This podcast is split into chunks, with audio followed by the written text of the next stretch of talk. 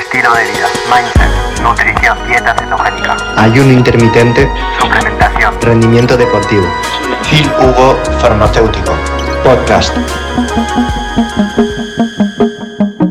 Para todas aquellas personas que no saben lo que es la psoriasis, la psoriasis es una afección eh, dermatológica que afecta la piel. Se caracteriza por un prurito en la piel de color rojo que puede llegar hasta algunos casos pues a picar, hasta sangrar y empieza la gran mayoría de veces por una afección eh, autoinmune, es decir, eh, una hiperactivación, una activación exagerada de células del sistema inmunitario que reaccionan a un antígeno. Y este antígeno puede ser un antígeno proveniente tanto de la mucosa intestinal como de algunas células de, tu cuerpo que se vuelven pues eh, atacando sus propias células. Así que una, hay una reacción eh, de tipo tanto inflamatoria que del sistema inmune y el sistema inmune lo que va a hacer es atacar estos antígenos. Y muchas veces la psoriasis tiene una causa autoinmune, quiere decir que es el cuerpo que se enfrenta a sus propias células. Y me vas a decir, pero esto cómo es posible? Pues yo no soy eh, especialista en inmunología, eh, no soy alergólogo, pero muchas veces eh, todas estas afecciones yo las trato desde un punto de vista intestinal, aunque no sea ni médico, ni nutricionista, ni endocrinólogo, la gran mayoría de veces digo a las personas de cuidar lo que están comiendo, bebiendo y sus niveles de estrés. Entonces, todo lo que pasa a través de tu intestino llega a tu sangre y puede desencadenar una reacción en tu piel. En otras personas se caracteriza por dolores de cabeza, en otras personas con insomnio, en otras personas con ira, en otra persona con otro tipo de afecciones dermatológicas, en otras personas con hipotiroidismo de Hashimoto y en otras personas con psoriasis a la larga. Todas estas enfermedades de origen autoinmune, pues la gran mayoría de veces se corrigen gracias a una terapia a nivel intestinal. Entonces, el curso de ayuno experto en la parte 2.9, en la parte de salud, la nutrición eh, dermoprotectora. No hay muchos estudios del impacto directo del ayuno sobre eh, en seres humanos sobre eh, las condiciones inflamatorias. Cuando hice el curso, he hecho un abanico bastante grande o he pasado bastantes horas sobre cómo el ayuno, es decir, la restricción calórica, es decir, no estar comiendo durante 16 horas, podía afectar a las afecciones inflamatorias y en humanos Solo he encontrado este estudio, a Fasting and Vegetarian Diet Treatment Trial on Chronic Inflammatory Disorders, y en este estudio, a pesar de que sea en una dieta vegetariana, pues se observó una disminución de la activación de algunas eh, células del sistema inmune y una disminución de la inflamación a nivel tópico y una mejora de los síntomas de la psoriasis. Y esto básicamente es debido o podríamos achacarlo a muchas cosas. En este estudio, los eh, eh, individuos estaban siguiendo una dieta vegetariana. ¿Esto quiere decir que hacer ayuno no sirve si no haces una dieta vegetariana y tienes psoriasis? No, para nada, porque en este tipo de estudio no hay que equivocarse sacando conclusiones. Es decir, si este estudio se ha hecho en dietas vegetarianas, la conclusión no es que el ayuno mejora los síntomas de la psoriasis únicamente si haces dieta vegetariana. Pero de este tipo de estudio podemos pensar, hostia, si hacer ayuno, incluso con una dieta vegetariana, el hecho de no estar comiendo, es decir, reducir los niveles de insulina, los picos de insulina, la activación excesiva de la vía emetor, acá la activación de vías inflamatorias, pues podría tener sentido realizar ayuno intermitente para disminuir los niveles de inflamación a nivel intestinal y indirectamente mejorar los síntomas de cualquier afección autoinmune. El ayuno intermitente, la gran mayoría de los beneficios vienen del déficit calórico, es decir, que la persona no estar comiendo durante 16 horas le va a ayudar a quedarse corta de calorías. Y esto lo vemos en estudios y de hecho recientemente en 2021 ha habido uno reciente que habla del ayuno como una herramienta espectacular para llegar a este déficit calórico, es decir, quedarse fácilmente corto de calorías, y es porque está este déficit calórico que tenemos un abanico de beneficios, tanto a nivel cardiovascular, tanto a nivel eh, cognitivo, que en este caso a nivel de enfermedad autoinmune. Con lo cual, todas estas estrategias que doy en el curso, de quedarse corto de calorías de vez en cuando, pues tiene sentido de cara a la mejora de síntomas, de cualquier síntoma inflamatorio. Y ahora vamos a ir a la nutrición dermoprotectora que he sacado en ayuno experto, que consiste en lo siguiente. Y después nos iremos a la, nos iremos a la, a la suplementación.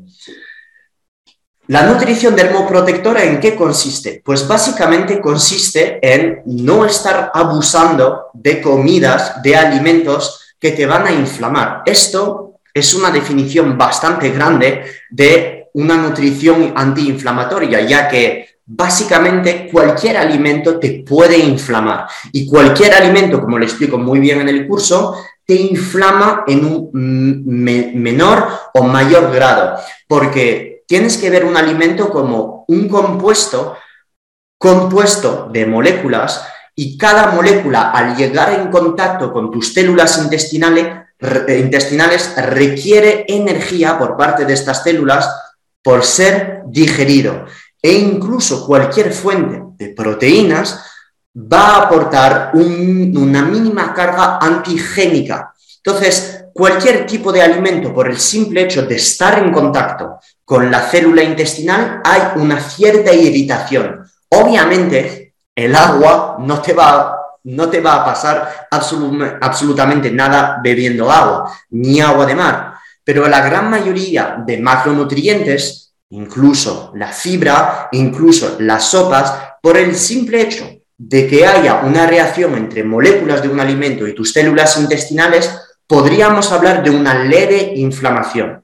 Entonces, evidentemente, no todos los alimentos te van a producir una inflamación hasta hacerte llegar a tener una psoriasis, pero tienes que ver los alimentos como ello. Y es por eso que cuando estás en un hiperávit calórico, aunque estés comiendo alimentos que no te inflamas, pues al final estás ganando grasa, teniendo una mínima retención de agua debido a este exceso calórico y debido a que hay, entre comillas, demasiada fricción a nivel de tus células intestinales y todo esto te produce inflamación y todos los síntomas de eh, inflamatorios, retención de agua, dolor de cabeza, eh, un mínimo de retención de moco, sinusitis, etc. ¿Ok? Entonces, en una nutrición dermoprotectora, yo lo primero que diría a una persona es, intenta hacerte un test de intolerancia alimenticias. Entonces, esto se hace con un análisis sanguíneas que te va a medir los niveles de IgG en la sangre y con otra batería de test como test coprológicos que recomendaría en cualquier persona que se queja de problemas intestinales o de problemas autoinmunes, como podemos estar hablando en este caso, de psoriasis. ¿Por qué? Porque tú puedes realizar una nutrición cetogénica, estar en déficit calórico, pero solo haría falta que presentes una intolerancia a la histamina, una intolerancia a salicilatos, una intolerancia a la lactosa, una alergia al trigo si consumes muy pequeñas cantidades de pasta post-entreno y porque eres deportista mantienes la cetosis. Incluso si haces todo en regla y estás haciendo dieta cetogénica, puedes estar inflamado por un tubo. Imagínate, decides hacer dieta cetogénica, pero no sabes que tienes intolerancia a la lactosa, ni tampoco que tienes intolerancia a la histamina. Vas a comprar vinagre de manzana, vas a comprar queso, vas a comprarte un poco de cava, que es un tipo de champán, pero como yo he dicho 50 veces, que al tener poco alcohol y pocos azúcares, una copita no te hará salir de cetosis.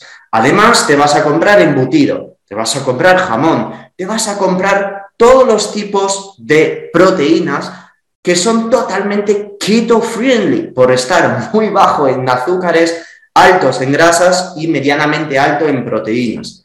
Todo esto pinta sensacionalmente bien, pero si tienes intolerancia a la histamina, todos los alimentos que te acabas de contar te van a inflamar por un tubo.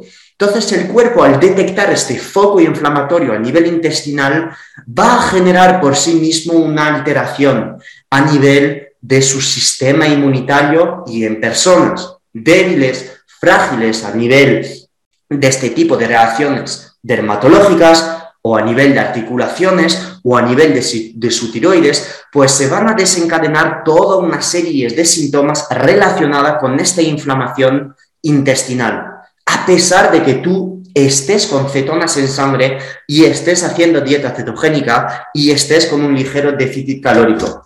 Es por ello que soy un poco pesado con toda esta batería de test, tanto genéticos que no genéticos, porque la gran mayoría de veces poner un dedo sobre lo que te inflama te ayuda a eh, hacer llegar a tus objetivos más rápidamente.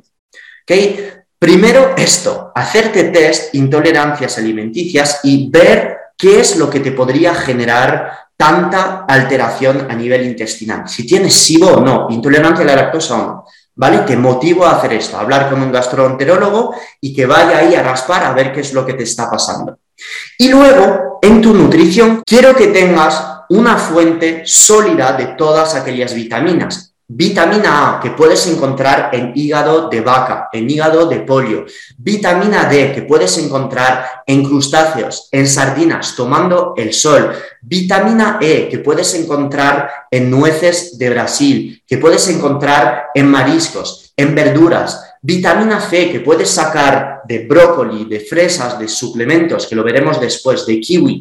Vitaminas del grupo B de todos los tipos, no solo B12, B6 o B1, y esto lo vas a conseguir comiendo tanto tejido de masa magra, de músculo, que de órganos. Porque si solo pasas el tiempo comiendo músculo, vas a tener solo una batería de vitamina del tipo B. Vas a tener mucha B12, vas a tener mucha B6, pero no vas a tener casi nada de vitamina B2, de vitamina B1 y no vas a tener absolutamente nada de bastantes minerales y de vitamina A, por ejemplo, que podrías extraer de hígado y de otros órganos. Entonces, quiero cuando estés con este tipo de afección, pues que tengas bastante cuidado sobre la variedad en la fuente de proteína que estás tomando. Porque si solo pasas tu rato con tejido muscular, estarás en déficit sí o sí de las demás vitaminas. Y si no comes órganos, una manera sencilla de paliar este déficit en vitamina B es comprarte un suplemento de vitamina B que no son caros. Entonces, te lo recomendaría y sí o sí. Si quieres indagar todavía más sobre los efectos de la vitamina B en tu salud, muchas veces personas cuando toman un suplemento multivitamínico em, de complejo B, perdón, tienen dolor de cabeza, se sienten cansados después. Esto puede ser un problema a nivel de metilación, puede ser un problema a nivel de genes tipo MTHFR. Y todo esto son baterías también de test genético que te empujo o te motivo a hacer porque pasarse con vitaminas B en personas que no saben metilar, en personas con falta de creatina, con falta de betaína, con falta de glicina, con mal equilibrio en todo este círculo de la metilación, pues no van a tolerar esta cantidad de vitamina B. Entonces, todo esto también lo hablo en el curso y si no tienes el curso y quieres indagar más, cógete una llamada conmigo, pregunta en el grupo que te van a ayudar entre todos los médicos que hay, gastroenterólogo, atletas y gente que ha hecho ya esta batería de test. Luego, el butirato lo puedes sacar desde fibra, comiendo vegetales, o desde la carne o la mantequilla, la mantequilla y el butirato, lo repito, es un ácido graso de cadena corta, muy pequeño, que se parece molecularmente a la molécula de beta hidroxibutirato, que es una molécula, un inhibidor de histonas de acetilasas que va a permitir la expresión de genes que codifican para proteínas antiinflamatorias y antioxidantes. El butirato tiene el mismo impacto a nivel bioquímico que el beta hidroxibutirato, el lactato, el acetato, todos estos pequeños ácidos grasos que podemos encontrar realizando dieta cetogénica o que se forman tras la fermentación, en el caso del acetato, del propionato y del butirato, de la fibra en nuestro colon. Y en este colon, en los colonocitos, van a producir estos ácidos grasos que van a mejorar la permeabilidad intestinal y la capacidad antiinflamatoria de nuestro intestino. Y me vas a decir, pero Phil, ¿por qué vas tan profundo con la nutrición si solo tengo psoriasis? Porque como te lo dije anteriormente, si tu intestino está inflamado, tus síntomas de psoriasis van a aumentar y multiplicarse cada vez más. Si quieres depender de una crema de corticoide que te va a dar el dermatólogo, pues genial, pero esta no es la solución. Y Noelia, sé que te has formado muy bien en psiconeuroinmunología y es básicamente ahora todo lo que te estoy contando. La relación entre tu sistema inmune, la nutrición y el tejido sanguíneo. Y cómo esto pasando rato en cuidar todavía más tu nutrición, ya sé que lo estás haciendo, pero si ya estás cuidando bastante cosas, entonces te motivaría fuertemente, si ya lo has hecho, a enseñarme tus analíticas, tu batería de test genético para ver si estás nutriéndote con nutrientes que no sabes metabolizar.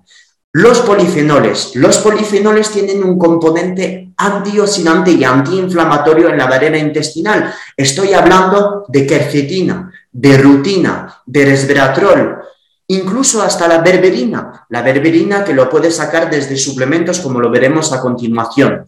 Todo esto va a proteger tu barrera intestinal y los polifenoles los puedes sacar desde arándanos, los puedes sacar desde clavos, ¿sabes? Estos pequeños clavos que pones, por ejemplo, en la cebolla para hacer eh, caldo. Haré un post sobre mm, los alimentos ricos en polifenoles. Las moras son muy ricas en polifenoles. El té verde es muy rico en polifenoles. Añadiendo toda esta batería de antioxidantes y polifenoles polifenólicos, perdón, en tu nutrición va a mejorar tu barrera intestinal, la salud de tu barrera intestinal. Y luego que des los minerales que necesita esta barrera intestinal. ¿Y esto cómo lo haces? Con magnesio, con sodio, con zinc y con selenio. El selenio lo puedes sacar desde nueces de Brasil. Con dos o tres nueces de Brasil cada dos o tres días vas a tener entre 150 y 200 microgramos de selenio, que es básicamente lo que necesita una persona cada dos días. No hace falta comprar un suplemento de selenio, pero si no encuentras nueces de Brasil o que son demasiadas caras, o que eres un poco como yo, te compras el paquete y son tan buenas que te lo destrozas en cinco minutos, pues entonces cómprate un suplemento de selenio de forma de selenometionina que te va a costar entre 15 y 20 dólares si estás en Estados Unidos o en Latinoamérica, y si estás en Europa entre 10 y 15 euros, y ya está. Y, cumples con esta toma de selenio, 100 a, 100 a 150 microgramos cada dos días y es más que suficiente. El sodio, el sodio lo sacas fácilmente desde agua de mar o desde la sal. Un litro de agua de mar tiene 11 gramos de sodio. 11 gramos. Es decir, que si solo estás bebiendo 300 miligramos, mililitros, perdón, de agua de mar, estás sacando ya pues casi 3 gramos de sodio, 3, 4 gramos de sodio. Es enorme y es muy fácil de estar repartiendo a lo largo de su día 300 mililitros de agua de mar. De hecho, haré en la clase de ayuno experto de rendimiento deportivo, hablaré del uso del agua de mar preentrenamiento y cómo usarla estratégicamente para mejorar su rendimiento deportivo. ¿En qué cantidad, en qué momento, durante cuánto tiempo realizar la toma de esta bebida mezclada entre agua de mar y agua? Esto lo hablaremos en la clase de rendimiento deportivo. El zinc lo puede sacar desde crustáceos, como por ejemplo las ostras, como por ejemplo los mejillones. Si no te gustan estos moluscos, pues entonces cómprate un suplemento de zinc. En una mujer recomendaría como mucho 15 miligramos de zinc. Tienes que tener cuidado con el zinc porque si eres anémica, el zinc hace que la absorción de hierro baje porque es un mineral que va a disminuir la absorción de hierro, con lo cual, Noelia, si ya tienes síntomas anémicos tipo cansancio constante, pérdida de cabello, no tienes motivación, te cuesta hacer todo, después de andar 20 minutos parece que has subido una montaña de 50 kilómetros, pues no abuses de la suplementación de zinc y tira más entonces desde vitamina C y cobre comiendo más vegetales o tomándote ampollas de cobre o suplementándote en vitamina C y comiendo más carne roja. Bien, perfecto. Fuera el exceso de azúcar y edulcorantes. Los edulcorantes, ¿por qué digo que no hay que abusar de ellos? Sabéis que el otro día hice un directo con el doctor Benjamin Ramírez, experto en metabolismo de carbohidratos, edulcorante y en asociaciones de carbohidratos y en cuidado digestivo. Evidentemente, tomándote 500 mililitros de Coca-Cola Light al día, no te va a pasar nada, tanto a nivel de sensibilidad la insulina, que de ganancia de peso o de cáncer. Todos los estudios en humanos en em, non-nutritive sweeteners o low-calorie sweeteners, no hay evidencia científica en humanos que ha demostrado que el uso de estos edulcorantes que están en una botella de Coca-Cola Light, en productos como varitas proteicas, como el eritritol, como el maltitol, no ha demostrado la evidencia científica en humana alterar la microbiota intestinal, ni tampoco hacerte ganar grasa por arte de magia, ni tampoco perjudicar la sensibilidad a la insulina. El problema de los edulcorantes es cuando abusas de ellos, abusas de ellos. ¿Y qué quiere decir abusar de ellos? Pues en vez de comerte una varita proteica donde hay maltitol o xilitol o mucho eritritol, pues te comes cuatro o cinco.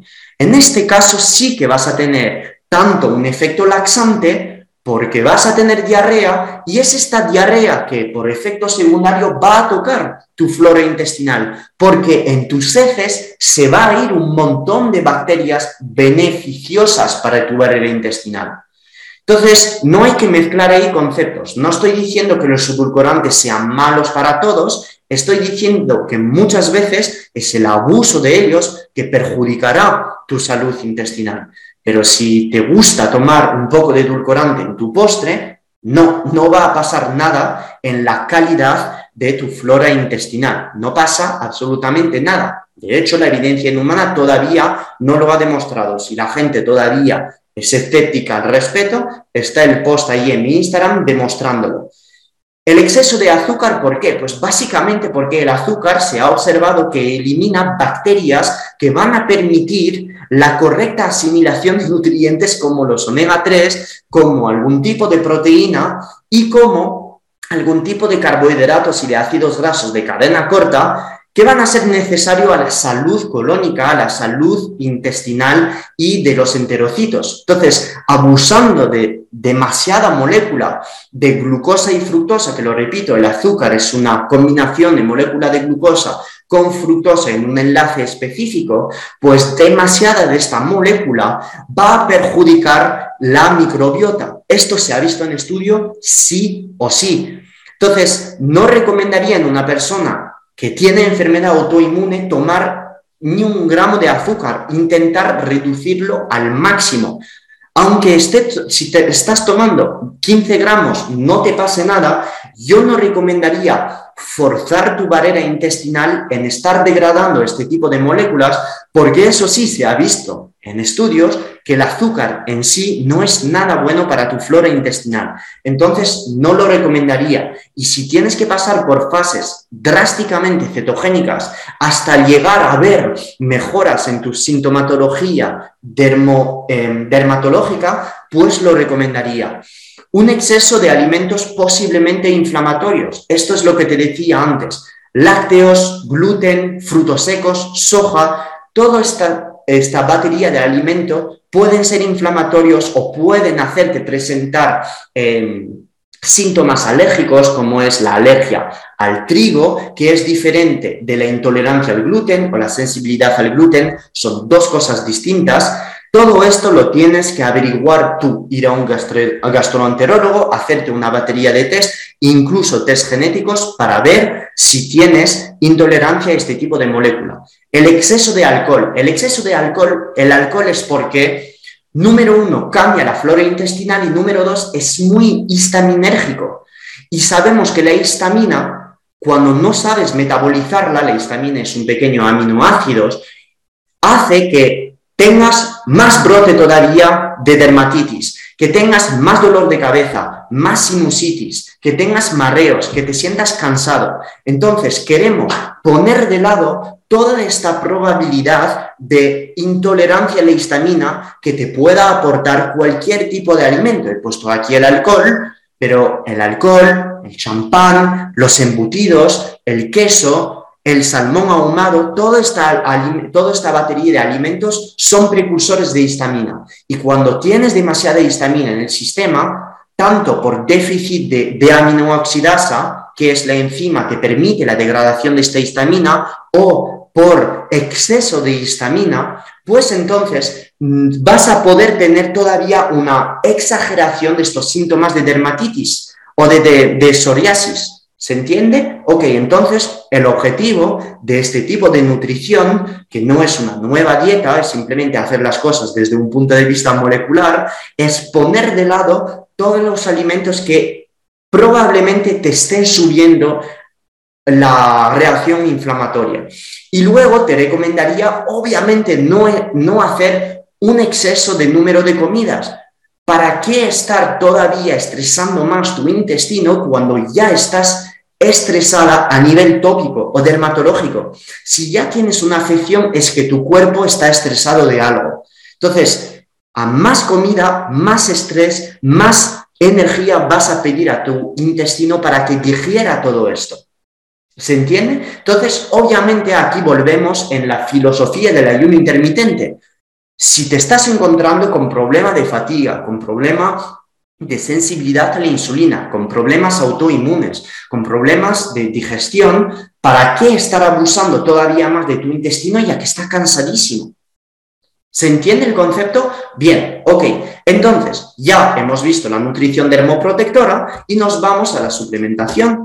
Pues con la suplementación es bastante sencilla, porque esta suplementación dermoprotectora va a impactar tanto la capacidad antioxidante que tienen, el, perdón, la barrera, la capacidad antiinflamatoria que tienen las células de tu sistema inmunitario situadas en tu sistema inmune y también estas moléculas, al llegar al torrente sanguíneo, van a alimentar todas aquellas células responsables de la salud de tu piel, de tus huesos, de tus uñas y de tu cabello. Entonces, puedes ver ahí moléculas que ya has visto probablemente muchas web o que ya me has visto hablar 50.000 veces, que es, son todos los precursores del colágeno. En este caso, la vitamina C y el ácido hialurónico. La vitamina C y el ácido hialurónico son moléculas que van a ayudar a la síntesis de todas las fibras de colágeno. No es decir fil, pero si tomo precursores de colágeno, entonces, ¿para qué tomar colágeno por encima de todo esto? Pues porque cuando tienes una afección dermatológica, quieres ayudar tu cuerpo a combatir esta hiperinflamación que está generando tu propio cuerpo. La quieres combatir primero. Y es con el exceso de estas moléculas que vas a permitir la regeneración de estos tejidos afectados. El colágeno no va solo a ir a tu piel, a tus uñas o a tu cabello. El colágeno lo que va a hacer es también tener un impacto antiinflamatorio en tus células intestinales. Y esto lo hemos visto en ayuno experto en la parte del sistema digestivo, el mecanismo por el cual el colágeno es capaz de disminuir la inflamación intestinal, Estoy hablando de algo totalmente distinto a que el colágeno disminuye la cantidad de arrugas que tenga o eh, tenga un impacto sobre la calidad de tu piel. ¿Ok? Entonces, vitamina C entre 500 a 1000 miligramos por día. Si eres una persona que tolera la vitamina C por encima de 1000 miligramos, puedes tomar 5 gramos al día o 10, Si la toleras, me parece espectacular, pero muy pocas personas llegan a tomar más de 2 gramos de vitamina C al día sin tener diarrea. Entonces, la tolerancia a la vitamina C se, se, construye aumentando paulatinamente la dosis de vitamina C semana tras semana. Si tienes una ligera diarrea con un gramo al día, pues entonces es la cantidad de vitamina C que estás absorbiendo. No vayas a más, porque si vas a más, la estás eliminando. Entonces, vas a ver poco a poco que tu cuerpo va a ir aceptando cada vez más vitamina C si tú le das vitamina C todos los días. Si quieres estar tomando más por su efecto antioxidante, por el efecto que tiene la mitocondria, por su capacidad de tener un impacto antioxidante sobre los vasos sanguíneos, puedes ir tomando más vitamina C, ya es eh, cosa tuya. Pero la gran mayoría de veces, según estudios farmacodinámicos, farmacocinéticos, la vitamina C por encima de 750 miligramos por toma, incluso algunos estudios demuestran que por encima de 150 miligramos por toma ya casi no se absorbe. Entonces, eres tú el responsable en construir esta tolerancia a la vitamina C. Yo tengo alumnos que toman 10 gramos al día y lo viven perfectamente bien. Y muchas veces en personas hiperestresadas que hacen mucho deporte puedes, pueden subir a más porque el cuerpo está en mucho más alta demanda en vitamina C. Tenemos la vitamina D que también tiene un impacto muy importante a nivel inflamatorio y a nivel em, de tu salud intestinal. La por ser eh, ayudar a el correcto funcionamiento de los linfocitos de tipo T.